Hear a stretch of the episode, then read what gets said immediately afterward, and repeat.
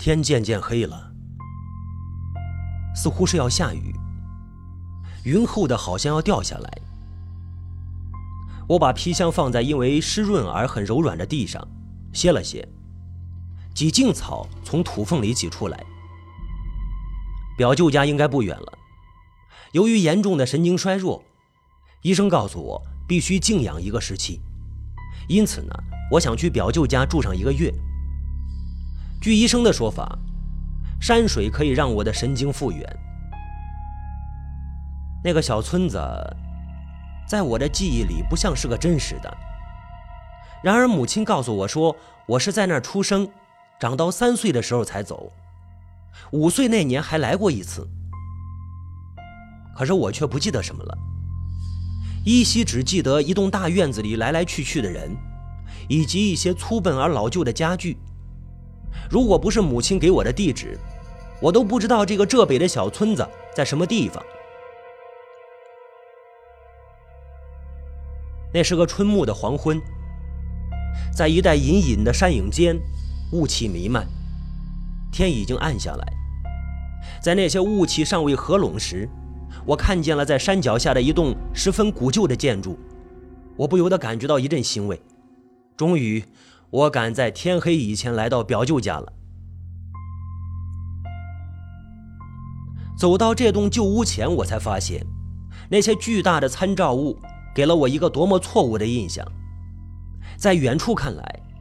这房子只不过是古旧而已，掩影在树影里，还显得有点小巧玲珑。但是走到跟前，我才发现，光一扇门就足有五米高。那两扇门是用厚厚的杉木做的，上面包着一层铁皮，钉着铜钉。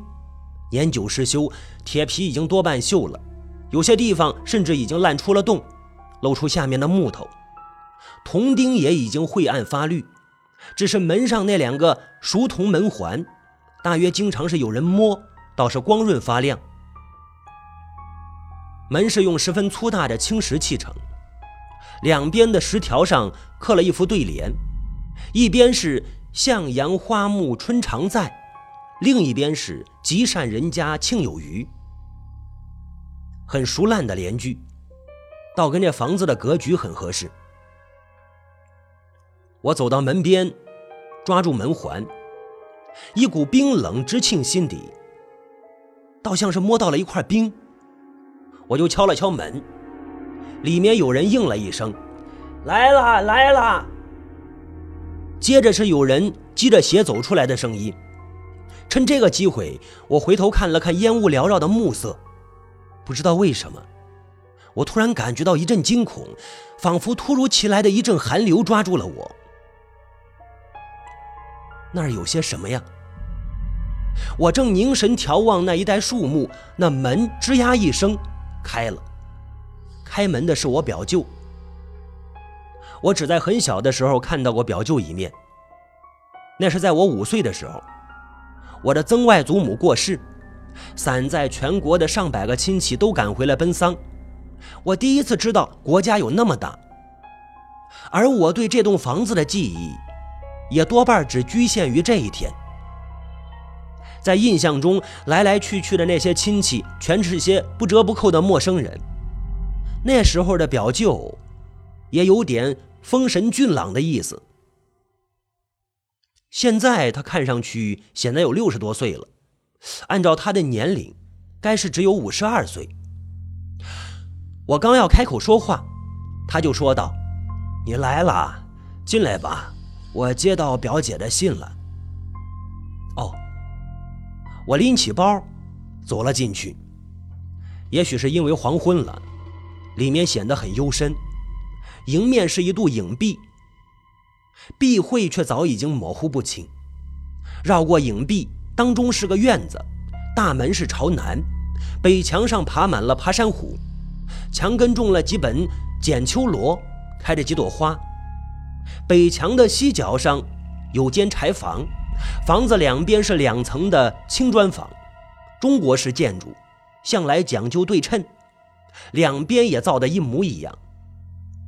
而大门两边也是两层的青砖房，我还记得那是当厨房用的客厅，不知道表舅还有没有客人来了。我给你安排好了一间房子了，楼上朝东的，楼下潮得很。表舅拴好门，领我上门去，沿着啧啧的楼道，我走上楼，突然从拐角处探出一个蓬头脑袋来。我吓了一跳，哎呦！表舅说道：“二宝，来见见你表哥，你还没见过他呢。”哦，是是表弟吗？有这么个蓬头垢面的表弟，实在是让我觉得不舒服。那个二宝大着舌头说着：“我是女的。”啊，果然，她穿着一件花布夹袄，尽管这头发蓬乱。我看见他的脸上、手上和衣服都很干净，他的脸上堆满了弱智人的傻笑。表舅说着：“叫表哥，别这么没规矩。”二宝看着我，表哥，呃，痴痴一笑，跑上楼去了。表舅摇摇头，这孩子有点缺心眼儿，呃，还算是听话。哎呦，那时候这屋里满是人，长房、二房，大大小小足有二十几口，现在只剩下我一家三口了。你你看啊，你妈小时候从这儿掉下去过。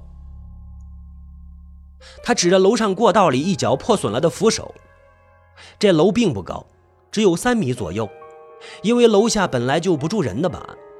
院子里又是泥地，摔下去也没什么大不了。只是我想到了我唯一记得的当年这栋这栋房子里挤满了人的出殡的场面，那也比现在更有些人气。我叹了一口气，我说：“表弟怎么不见啊？”大宝在镇上开了个小店儿，不常回家，过几天让二宝带你去看看。啊，你还跟他打过一架呢，哎，到了，你的房就在那头。哦，他领我到边上的一间屋子，一推门，里面黑乎乎的。他拉着电灯，几乎于同时，过道里响起了一阵嘈杂的音乐。接着，一个男人的声音响了起来：“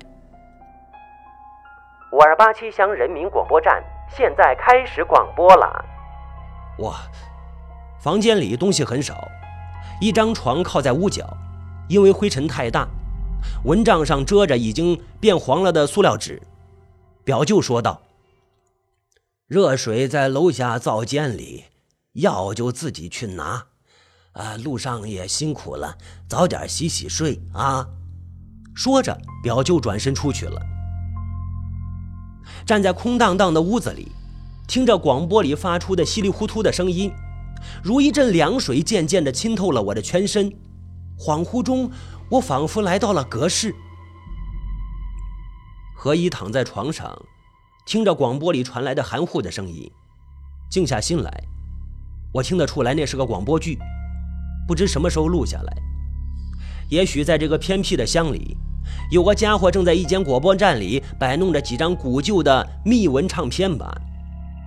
那些时断时续的声音像从水底冒上来一样，一会儿是个女人带着哭腔说着：“你骗了我，我太傻了。”过一会儿又是一个男人的声音：“人生本来就是如此。”原来这两句话肯定不是在一块儿的，这放到了一起，倒一种奇怪的意味，好像是那个广播员有意为之一样。我想到了许多年前，在这个大房子里那一次出殡。很多人围在一起，我的曾外祖母躺在一张竹榻上，脚边点了一支白蜡烛，人们的声音此起彼伏，在头顶蠕动。在人群里，我依稀记得一张脸，那是个女人，一个极为美丽的女人。一个五岁孩子心目中的美丽女人是什么样呢？我当然忘了。但是后来我回忆起这一情景时，我才发现了她的美丽让我记得很深。我才能清楚地记得她的每一个特点。她穿着白色的对襟夹袄，头发乌黑发亮，以至于后来我读野史时，读到陈叔宝的宠妃张丽华发可见人时，才发现古人的观察力实在是惊人。这几个字实在是极好的说明了那一头如水的长发，而他的脸在我的记忆里却白得吓人。我怀疑是不是我的记忆欺骗了我，以至于他的脸色在我的记忆中是越来越白，白的像是汉白玉雕出来的一样，没有一点血色。我一直不知道他是什么人。当时他大约有二十三四岁，神情并不很悲伤。可能是哪一只的舅妈吧。我记得我看到她的脸时，我就吓得垂下头，不敢多看。然而，在我的内心深处，总像有种诱惑，好像我一定要看。而每看一眼，我都记得我是胆战心惊，说不明白的恐惧。他的脸也许给我的印象是太白了，让我已经记不清他的五官。我只是觉得他更类似于那些古老壁画中已经剥落殆尽而只能看得见一点轮廓的仙女，但已经漫换了。那仙女与妖魔也没什么区别。我点着了一支烟，深深的吸了一口。窗户外边，夜色渐浓，广播里传来的声音也越来越幽渺。换成了一个女人咿咿呀呀的唱着一支地方小曲。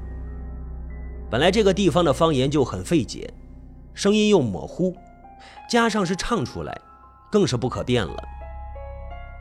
在夹杂着电流噪音的曲调里，依稀只觉得是一种苍凉。夜色如水，一个女人独自穿了破衣服，在桥头上低唱那种感觉。再热闹的调子，也只会叫人觉得凄楚。抽完了烟，我把烟头扔进床下的一个破瓶子里，从包里取出了洗漱用具，走出门去。下楼时候，在拐角处，一股湿冷的气息直扑过来。灶间里用的还是灶头，也许是因为煤不好运吧，价钱又贵，它不像柴草，满山都是。灶眼上一锅水搁在上面。灶堂里还有点火，水还很热。我用铜勺舀了一杯水，走到灶间门口的水沟前面，我开始刷牙。我把一口水吐在地上，呃，不知道为什么，背上一阵冷，不由得打了个寒噤。楼上边广播还在响，那个女子拉长了调门，拖了一个长音，大概是唱片跳文了。人的一口气绝不会这么长法，也并没有风啊。楼上的灯光映在地上，照出了一方亮。可地是泥地，所以这一块亮不过比边上的颜色淡一点而已。我又垂下头去刷牙了，可是我的心里却隐隐有种不安。如果不是我眼花，那刚才一定有个影子。很快的在楼上掠过。我虽然看不到楼上，那地上投下了栏杆的影子，影子是是表舅还是二宝，或者是只野猫？因为我没见表舅家里养猫，呃，我胡乱猜测着，但是心底里总有点不安。也许这是我的神经衰弱引起的。我总是把一点风吹草动都想象成荒诞不经的事。我洗着脚，吃力地辨认着楼上传来的不清晰的广播声。当我洗完脚出去倒水时，那里传来一个男人的声音。我只听清了最后两个字是“结束”。结束。站在楼下的走廊里，看着灯光。一切都宁静，但是我相信还不到九点，只是在山脚下天黑的早，周围还没有人家，所以显得很晚了。洗漱完了，我搁好脸盆，走上楼去，走过那幽暗的拐角时，突然又从心底升起了一阵恐惧。我向后面看看，身后是楼下的走廊，很昏暗。我觉得那儿好像有什么东西让我害怕，可是又引诱着我前去。我，我屏住呼吸，脚沉重的像灌了铅，却总像是不由自主的想走下楼去。我，在内心深处，我跟自己说：不要走下去，不要走下去。不要走下去！不要走下去！不要走下去！但是楼下那一片黑暗，仿佛有一种妖异的力量在蛊惑着我。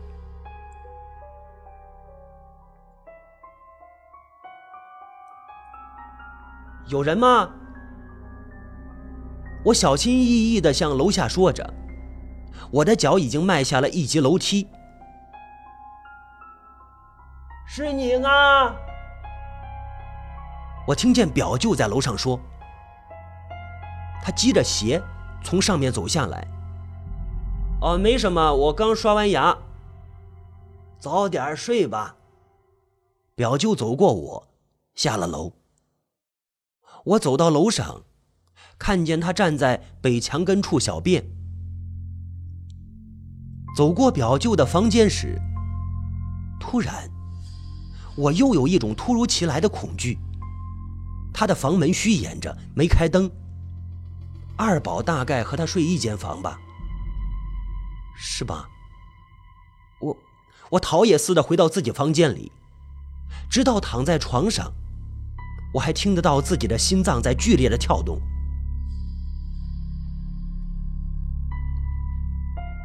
第二天呢，我起得很晚，穿好衣服走下楼，看见表舅在磨一把锄头。他头也没抬，说着：“起来了，粥在锅里，随便吃吧。”哦，我答应了一声，去弄点水洗漱。表舅磨锄头的声音刺啦刺啦的，前一声短，后一声较长，可能是那块磨刀石已经磨成了半月形，厚度不同，声音也不同了。我洗漱完了。出来时候，表舅正把锄头装到坝上，准备出门。我就说：“表舅，你要下田吗？”“是啊，田里都板了，要翻一翻。”“我也去吧。”“你你行吗？”表舅看了我一眼。我弯了弯手臂，看看自己不算太难看的肌肉，我就说：“农活我不行，可是力气还有点儿。”我给你打个下手总行的，你不去镇上了？我想说镇上也没什么好看的，与其走上十几里路去镇上，还不如干点家里活。但是我嘴上却说，明天再去吧。哦，那你去吃粥吧，我再磨把锄头。哦，粥是白米煮的，很是香甜。下粥的却是一些腌辣椒。我根本吃不惯这么辣的东西，只咬了一小根，就把两大碗粥都喝下去了。吃完了，表舅已经磨好了锄头，他给了我一把，我就扛着锄头跟在表舅的身后出门。在大门口，表舅扭头喊着：“二宝，不要乱跑啊，把门给拴好了。”走出不多远，不知道为什么，我回头看了看。我看见二宝站在门口，盯着我看。如果不是我的幻觉，我发现他的眼睛亮得吓人。表舅家的田离宅子有一段路，到了地里，看到田里的土都已经干结了。表舅在开始在田里挖一条沟，把土翻个个。我挖了没几垄，就觉得手臂像断了一样，锄头也举不起来。落在表舅身后呢，好大一截，啊，不行。表舅呢，闷着头撅土，好像什么也不关心。我看看天吧，天上是黑云渐浓，看样子是要下雨了。表舅，天快下雨了。表舅停下锄头，看看天，啊，是啊，过不了一个钟头就要下了。你帮我回家拿个斗笠跟蓑衣来，今天要把田给翻好。哦，我也是实在有点不想干了，就扛着锄头回去。回到表舅家大门口时，乌云已经很浓，天暗如黄昏。回头望去，倒似暮色降临。说也奇怪了，走过来的时候，路上没见到有多少树，但是看过去吧，树却是密密麻麻。我推开厚重的门，把锄头放在过道上，表舅的蓑衣挂在灶间的门外，可是只有一套。我我想再找一套，万一回来时候下雨了好穿呢。只是这儿没有了，我就想问问二宝。二宝，可是二宝不知道上哪儿去了。再说问二宝也未必能问出些什么来，这傻孩子。我走到柴房门口，从窗子里往里面看了看，嗯，很幸运，里面的柱子上正挂着一件蓑衣，我就走了进去。拿下了那件蓑衣，这件蓑衣是用细竹丝编成框架，上面呢铺着惹叶，也就是果粽的那种。很奇怪了，惹叶上有不少被划破的地方，却并不像是穿破的。哦，我刚想走过去，猛地看见在那堆柴火的后面，还有一扇小门。那门上挂着一把开了的大锁，是个废弃的后门吧？哦，后面，后面也许有个院子。我就推开了门，门一推开，就像一阵潮水汹涌而至，我就吃了一惊，那里边像燃烧了一样，开满了蔷薇。只是春木，虽然蔷薇四季能开花。但是这院子里太多了，蔷薇本来就是有点像爬藤植物，种着呢就会爬满整栋墙，而这里简直是充满了整个空间，到处都是。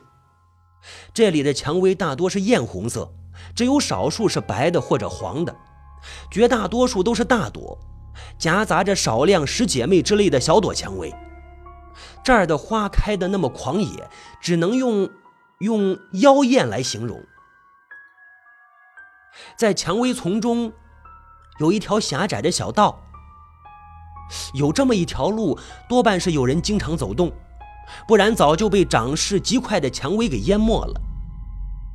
我就披上蓑衣向里走去，啊，这个时候我才想到，哦，蓑衣上划破的痕迹，也许都是这么造成的吧？那会是谁呀？我就沿着小道走着，路十分难走，不时有细刺勾住我。如果不披着蓑衣，我只怕呀，早就动弹不得了。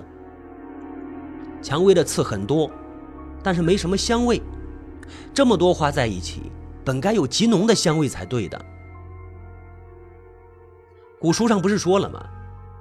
韩愈接到柳宗元的信之后，都是先以蔷薇露御手之后开阅。那也许这里的蔷薇都是无香的，不知道为什么，走在这些花丛里，总让我有一种怪诞的感觉。路弯弯曲曲的，这园子应该并不太大，可大概这小道太多曲折，走了半天也走不到头，而且也不能走快。正让我有了一点迷失的惊慌时，我看见在前面的花丛里有一间小屋。这小屋掩影在花丛里，可望而不可及。要直走过去，只怕要用刀子打出一条路来。但是我觉得总该有一条路通到那儿，我就沿着这路拐来拐去，拐来拐去，因为有了个目标，所以这么乱转也不是太无聊。